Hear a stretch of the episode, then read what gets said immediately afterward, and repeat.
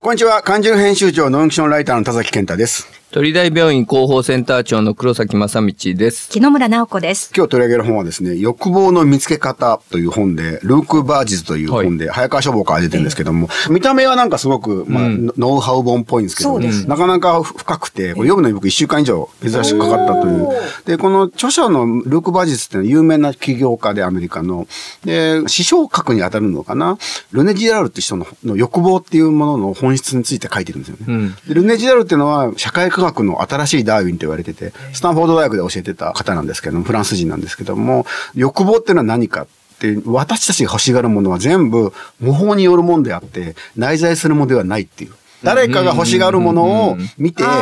これが欲しいんだって気づ気づくんだっていうことで、で、人は真似ることを通じて、人が欲しがるものと同じものを欲しがるっていう。あうん、だから、じゃあ本当にそういうことにがあまりにもひどくなっていくといろんな問題が出てくる。で、まさに今 SNS っていうのが、ね。まあ特に Facebook とかも含めて人がキラキラ輝いてるものを見て、ええ欲望が回ってしまうから、ええ。非常に危険な状態だって。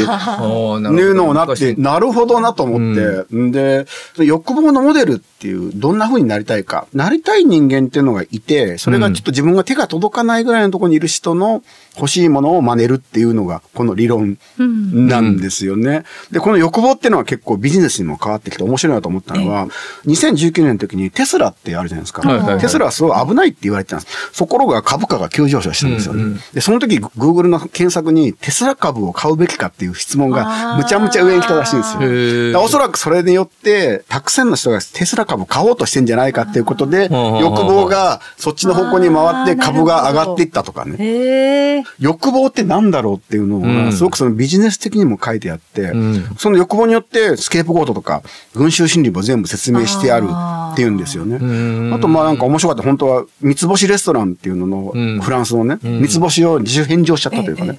それはやっぱり三つ星っていうことによって世間の評価を得るために、うん。自分が大事なものを失ってるってことであー。でこの彼はね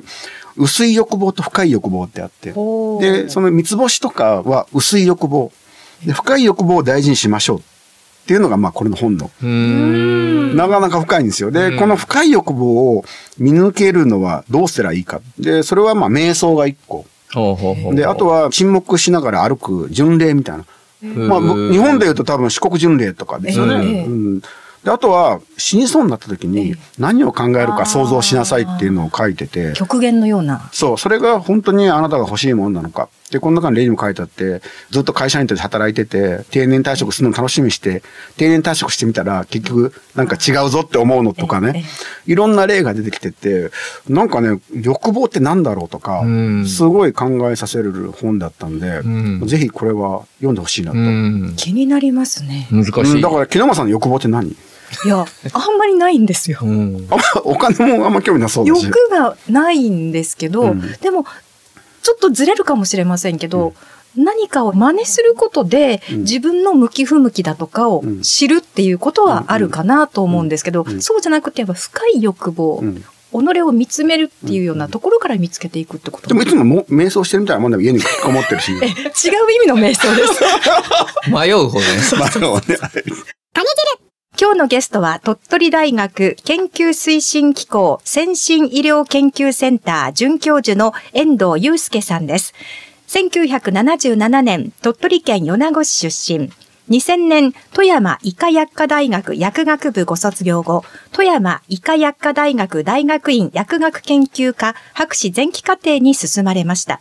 2002年、万有製薬に入社。抗炎症薬、抗肥満薬、喘息薬などの開発に取り組まれ、2012年、鳥取大学大学院医学系研究科、医学専攻博士課程に入学。2014年、鳥取大学医学部附属病院、次世代高度医療推進センターに入職。2020年4月から現職でいらっしゃいます。そして、カニ汁ラジオは2度目の出演になります。今日はよろしくお願いします。よろしくよろしくお願いしますよろしくお願いします。まあ実はまあ前回リモートだったんでね、こうやってお会いするのは初めてなんですけど、なかなかちょっと旧野球少年っぽいなシュッとした感じですよね。いねそうですそうですか、はい僕の野球少年のイメージはもうなんかビールバラになって。いいやいや、なんで対抗してるんですかね。やいやいやシュッとされてます。いや、これ実は今制作中のカニ汁15号の表紙に鳥大の人々で、がん遺伝子治療の中村隆文先生を取り上げてるんですけど、それはまあ詳しくはカニ汁をぜひ楽しみにしていただきたいんですけども、彼の話を創薬とかのいろいろな話になりまして、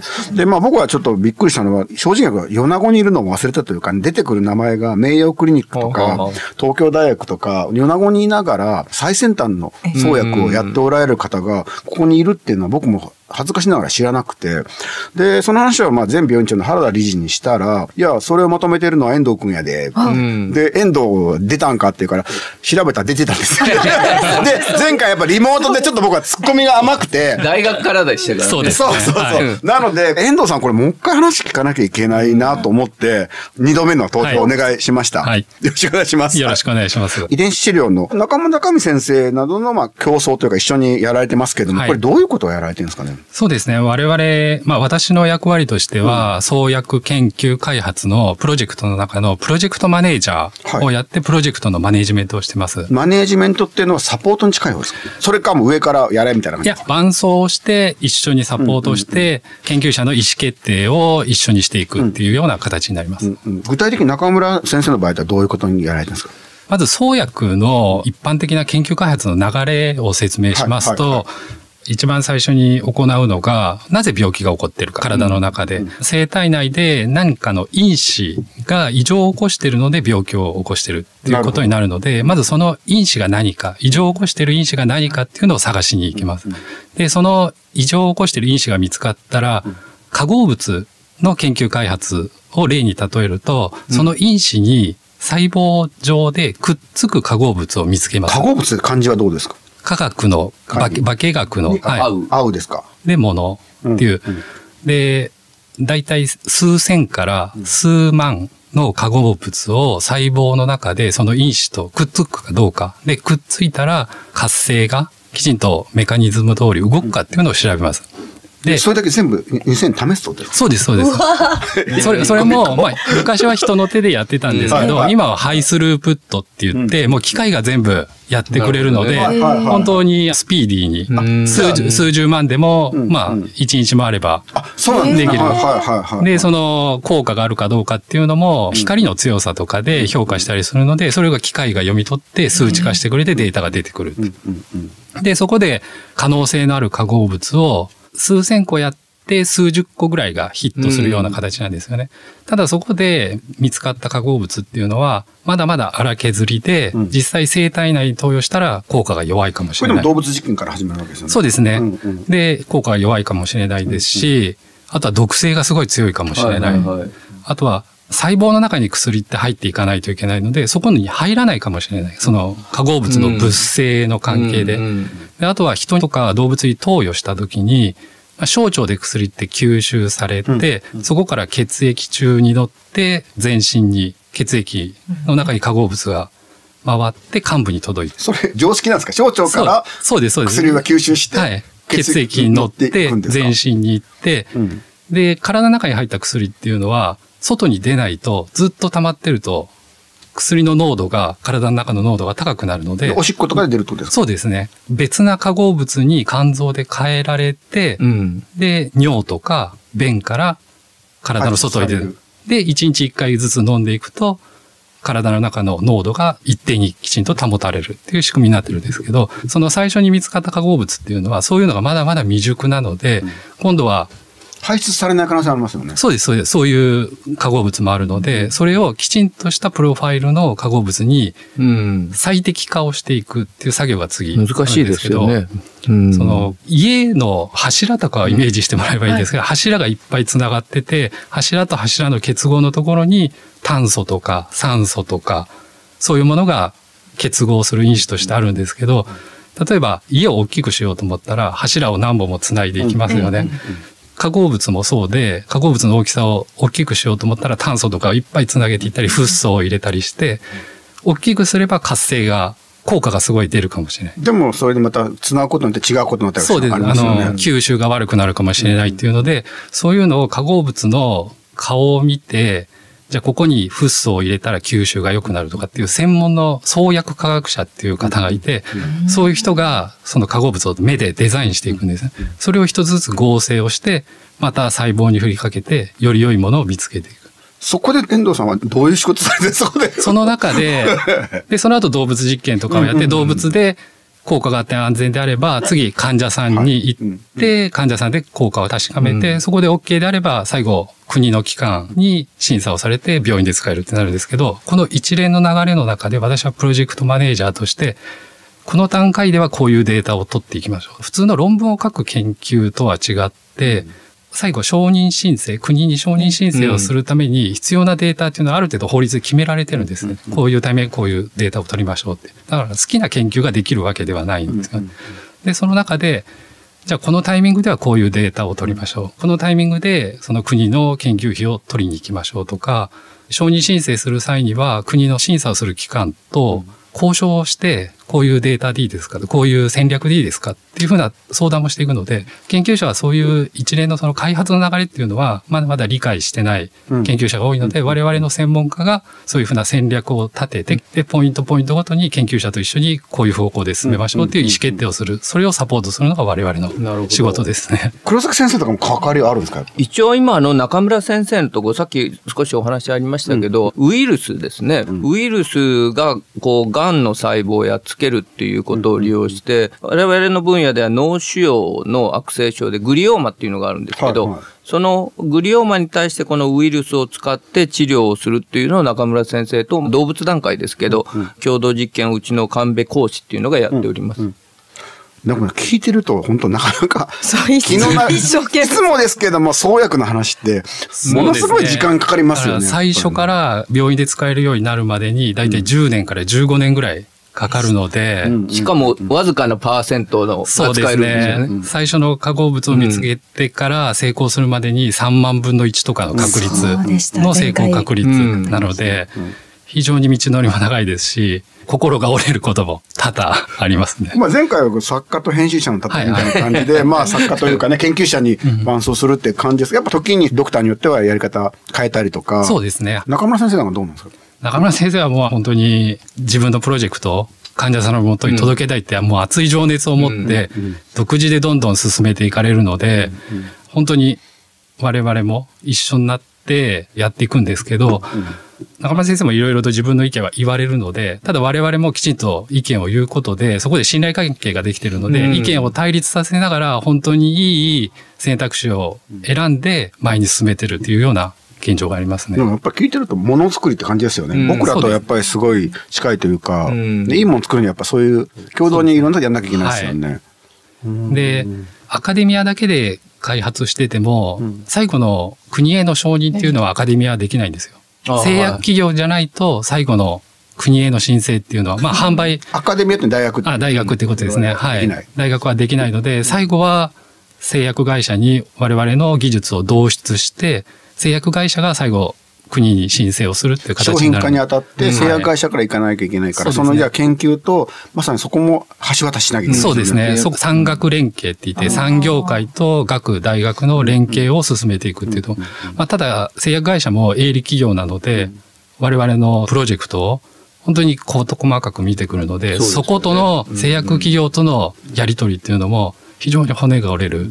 本当にビジネス的な交渉をしていかないといけないっていうところで、プロフェッショナルの人が必要になってくるところですね。当然でもその、たくさんの患者さんに使える薬と、そうでない希少な、まあ、病気の使える薬ってまた違いますもんね。そうですね。そこもやっぱり、差配も結構重要になってくる。重要ですね。製薬会社はやはり売上利益っていうのも、ものを求めるので、患者数が多いところの研究開発は製薬会社は積極的にやるんですけど、まあ我々大学にいますと、希少難病、本当に患者さんが少ない疾患っていうのも目にするので、そういうところの開発っていうのも重要だと思ってまして、ですので大学とかあのベンチャー企業とかはそういう希少であったり難病の研究を比較的積極的にやってる。で、その出てきた成果っていうのを製薬企業に導出をするっていうのが最近の流れにはなってきてでもるかなそれを説得して。そうですね。はい。今でも薬の値段がとてつも高いやつとか出てくるじゃないですか。はいはいあれってのもやっぱりしょうがないもんなんですか？薬の薬価っていうんですけど、薬の値段っていうのは、その薬価を決める基準っていうのはもう国で法律で決まってまして、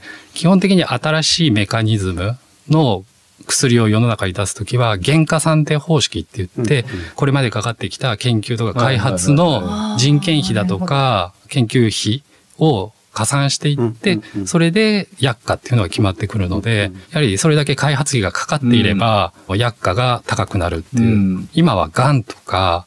あとは認知症とかパーキンソン病とか、はいはい。はいなかなか治せないうん。疾患が多いので、そういうところにチャレンジしているので、まあ、研究開発費も進みますし、技術もテクノロジーもすごい進んでるので、そういうところでどんどん薬価が高くなってるっていう現状はありますね。やっぱこれそうなんですか？その。あとだけど何年か経つと、その薬がいわゆるジェネリックっていうものに変わって、逆に薬価の安い薬に変わるっていうような仕組みもありますよね。うん。そうですね。薬の場合、特許を取って薬の権利を保護していくんですけど、薬は最初の特許を出してから25年間その権利が担保されるんですけど、一番最初に出す特許っていうのが、先ほど言った化合物を見つけたところで、最初に物質としての特許を取って、そこから25年間保護される。あ、じゃあ製品化遅れるとその分へ、そうなんですよ。うんなので、あの、研究開発が例えば20年ぐらいかかってしまうと、その権利を保持できるのが売ってからえ、そんなこ5と年間とか。そんなことってあるんですか？はい。なので、研究開発をダラダラしてると、権利を保持できる期間がすごい短くなる。でも逆に言うとそこでもうかかっちゃったから、この薬諦めるってことも当然あり得るんですか？ありますね。企業はそういう見方もしてきます、やはり。あなので、最初の特許を出すタイミングっていうのも、早く出せばいいっていうものではなくて、やはりしっかりとした特許を一発目に出すっていうのも戦略として重要になってくるので、他のところで出されたらアウトですもんね。そうなんですよだからそれの見極めも含めて、やっぱりまあ遠藤さんたちがドクターと一緒にやんなきゃいけないそうですね。だから情報の管理、漏れてしまったら、ヒントをどこかで製薬企業とかに与えてしまったら、真似される可能性もありますので、先進医療研究センターにもね、その特許の専門の人がいますからね。そうですね。はい。そういう人に相談乗れるように、そういうメンバーも含まれてるんですよ。特に薬の開発っていうのは、特許が、薬の特許ってもう4つしかないんですよ。うんうんうん。その物質の特許と、はいはいはい。あとは用途、うんどういう疾患に使うかというあー用途の特許と、製造特許と、あとは製法、まあどういうふうに作っていくか、あとは錠剤にしても、いろんな効果があるもの以外にも、その溶けやすいように工夫したりで、その4つの特許でしか薬って守られてないので、その4つのうち1個でも落とすと、もう商売にならない。で、例えばスマートフォンとかは数百っていう特許のまとまりになってうん。て、そのうち1個がダメでも他の技術でカバーできるんですけど、薬は4つしかないので、1個落としてしまうと他でもうカバーができなくなるので、なのでその特許戦略っていうのも非常に重要になってくるんですよね。なんかすごい世界ですよね。こ。れ薬を作るっていうのは。前回キャリアアップのために米子に戻ったって割とあっさり答えられてたんですけども、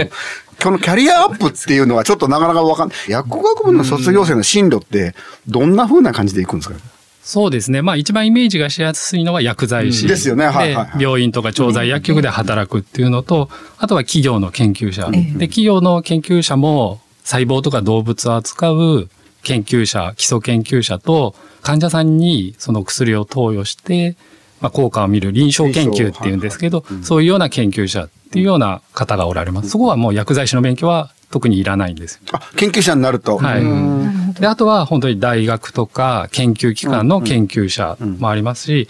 公的機関、例えば厚生労働省とか、先ほど言いました、あの、薬の審査をする国の審査機する方関もプロいりますよね、はい。本物のね。と。か、あとは、県庁とかの薬務課うん。にもう薬剤師の免許を持った方が必要なので、そういうところに就職する方っていうのもおられます。万有製薬で何をじゃあ、遠藤さんはやられてたんですか？バイオ製薬は私は患者さんとか健康な人に開発中の薬剤を投与して有効性安全性を見る、最後の臨床研究のところを担当してました。で、計画書を作ったりですとか、あとは国の審査機関と交渉したりとか、そういうような仕事をしてました。そこでキャリアアップっていうのは、大学に行くってことがキャリアアップなんですか？いや、製薬企業の中で残ってキャリアアップっていうのもまあ考えてました。うんそれは、やはり自分で開発したものをグローバル企業でしたので、世界のグローバルの中で活躍できるようなスキルを持ってキャリアアップしたいっていうふうに製薬企業で残るんであれば思ってました。キャリアアップで会社変わったりとかするのは割と多いんですか？製薬企業は多いですね。ヘッドハンティング等もかなり多いので、ある程度、まあ、30代、40代ぐらいの一番脂が乗ったような中間層になってくると、もう転職をして、次のキャリア、次のキャリア、ポジションももちろん上げていく。外資の金融みたいな感じなんあそうですね。そうですね。証券とかはね。い。なので、製薬会社、横のつながり、他社とのつながりも多いので、うんああの人がどこどこの会社にー移動したとか、もうそういう情報も結構すぐ入ってくるような形で、頻繁に動くような業界かなとは思いますね。その中で米子に戻るっていうのは、キャリアアップになるんですか？それは逆にやっぱり東京から離れることによって、ちょっとマイナス面もあったような。そうですね。まあ、帰ってくるときは、多少不安はありました。うんうんただ今、帰ってきて、大学で働いて、製薬企業と同じような仕事ができてるっていうところと、大学もこういうふうに創薬に力を入れていくっていうところで、大学で育ててきたプロジェクト、薬を患者さんの元へ届けるっていう意味では、今は自分の中でキャリアアップがきちんとできてるかな最初はでも薬剤師として帰ってきたんですそうですね。はい。そうなんですよねそこで、んそっからでも、んもうそういうね、ちょっとこういうマネージャー的な形になるっていうのが、ついてたんですかそれは？いや、そこはついてなかったですね。だけど、まあ、縁があったりとか。そうですね。まあ、縁があって大学の方と、労災病院で薬剤師をしてるときに、大学の研究者と創薬を一緒にやってくれないかっていうふうなお声掛けがあって、そのきっかけで、まあ、大学にも移動しましたし、最先端のことを米子でやってられるし、そねれで遠藤さんがね、やっぱりサポートしてるっていうのが、はい。やりがいありますよね。そうですね。はい。まあ、失敗ももちろうんん多いんですけど、やはり成功、一歩ステージが上がるっていうようなところに非常に喜びを感じますし、やりがいがありますね。逆に東京じゃないから、地方大学だからできる良さっていうのを、創薬の分野でありますかやはり？鳥取大学非常にちっちゃい大学で、まあ教職員の数も少ないので、一人一人の研究者の顔が見えるっていうことと、意思決定が比較的早いのかな。なので、やりたいことですとか、新しいチャレンジを後押ししていただける。ん。環境にあるのかな、ん私が2020年にこの研究推進機構に配属になった時も、そこから創薬をやろうっていうふうに大学は意思決定してくださって、そっからなんですか創薬。まあ、それまでも研究者個々ではやられてるんですけど、組織として研究者をバックアップする。で、実用化に向けて動いていくっていうふうな体制づくりができたのは、2020年に私が配属してからだったので、そういう私がやりたいことをやらせていただいたっていうところが、非常に小さな大学のいいところでもあるのかなというふうには思いますね。でもそれって最近ですし、やっぱ今もガンガン動いてるの、そういうのがね、やっぱりね。そうですね、はい。うーん今、まさにその創薬の話です。町おこしにこれなりますよね。そうですね、はい。町おこしにもなるかなとは思いますやっぱ。り米子、まあ、地方、若者が去っていくっていうのは仕事がなかったりとか、大きいじゃないですか。そうですねとなると、まあ、医療を中心に街を作っていく、ね、竹中先生とか原先生が、今、新病院とかやってますけども、それっていう産業を作っていくことって大事ですよね。そうですね。はい。非常に大事だと思います。製薬企業とかが米子にはないので、なかなかすぐすぐっていうわけにはいかないとは思いますが、まあ医療を含めた産業としては成り立っていくのかな。で、最近は臨床研究の方、うん。患者さんに薬剤を投与する臨床研究の方では、分散化臨床研究っていうような、分散化、わはい。分かれる。そうですね、が進められてて、例えばこれまでだと患者さんに研究に入る時の同意の説明をする時とか、診察をする時、薬をもらう時、必ず病院に来てもらわないといけないじゃないですか。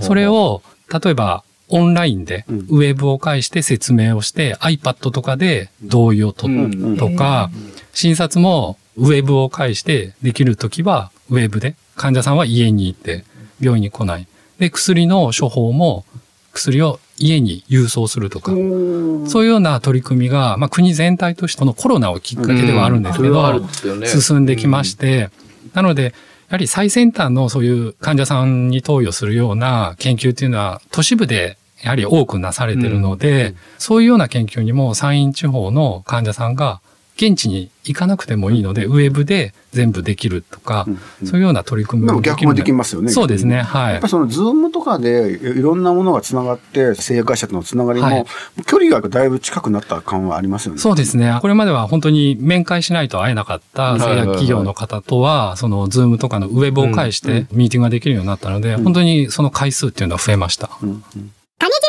続いて、遠藤さんにこれだけは聞きたい。米子東野球部出身の遠藤さん。阪神対オリックスという 今年の日本シリーズをどう見てらっしゃいましたか？